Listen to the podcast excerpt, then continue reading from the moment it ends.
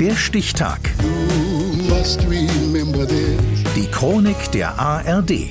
22. Januar 1963.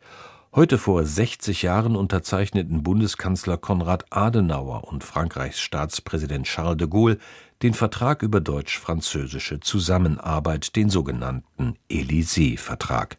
Martin Busch. Aus Feinden sollen Freunde werden.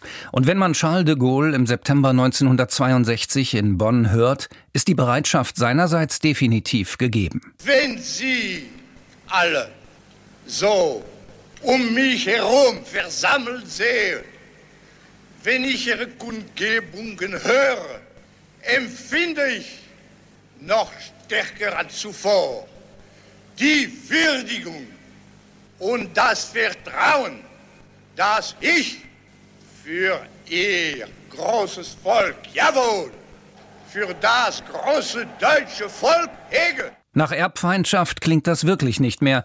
Die Demütigung der Kaiserkrönung in Versailles ist keine 100 Jahre her, die Kämpfe von Verdun keine 50, die Besetzung von Paris keine 25. Und doch reicht der französische Staatspräsident den Deutschen beide Hände. De Gaulle ist 15 Jahre jünger als Adenauer. Letzterer hat den Franzosen schon 1958 auf dessen Landsitz besucht und ist da bereits überrascht von der Offenherzigkeit des ehemaligen Generals und Widerstandskämpfers gegen die deutschen Besatzer. Es war für mich als Vertreter des deutschen Volkes doch ein mich bewegendes Ereignis, dass bei einer so wichtigen politischen Angelegenheit man begrüßt worden ist als ein willkommener Gast, ich kann sagen, als ein Freund. Schon bei diesem Treffen 1958, ein Jahr nach Gründung des EU-Vorläufers EWG, konstatieren die beiden Staatsmänner, dass die Gegnerschaft ihrer Nationen ein für allemal überwunden sei. Der Élysée-Vertrag beinhaltet drei Kernvereinbarungen. Erstens einen Konsultationsmechanismus zwischen Präsident und Kanzler sowie der Minister und leitenden Ministerialbeamten. Zweitens die Verpflichtung, sich in allen wichtigen Fragen der Außen-, Europa- und Verteidigungspolitik abzusprechen. Drittens, sich gemeinsam den Erziehungs- und Jugendfragen zu widmen, um auch in Zukunft eine Brücke zwischen beiden Ländern zu schlagen.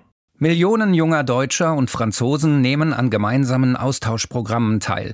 Über 2000 Städtepartnerschaften entstehen und mit Arte sogar ein deutsch-französischer Fernsehsender. Kanzler Willy Brandt 1973 Das Werk der europäischen Einigung kann sich nur durch freundschaftliche Verbundenheit der beteiligten Völker vollziehen. Ein lebendiges Beispiel dafür ist die deutsch-französische Partnerschaft, die ich die Entente élémentaire genannt habe, dieses grundlegende, elementare Staatenbündnis hat Bestand.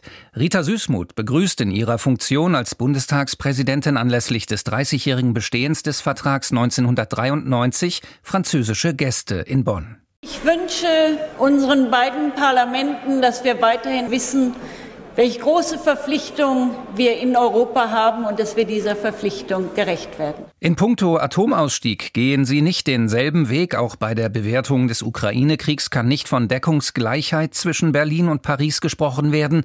Dennoch, das Zusammenwachsen Europas wäre ohne die intensive Beziehung der beiden größten Volkswirtschaften des Kontinents nicht möglich. Es lebe die deutsch-französische Freundschaft! Am 22. Januar 1963 umarmt Charles de Gaulle Konrad Adenauer, nachdem beide im Élysée-Palast in Paris den Vertrag über die deutsch-französische Zusammenarbeit unterschrieben haben.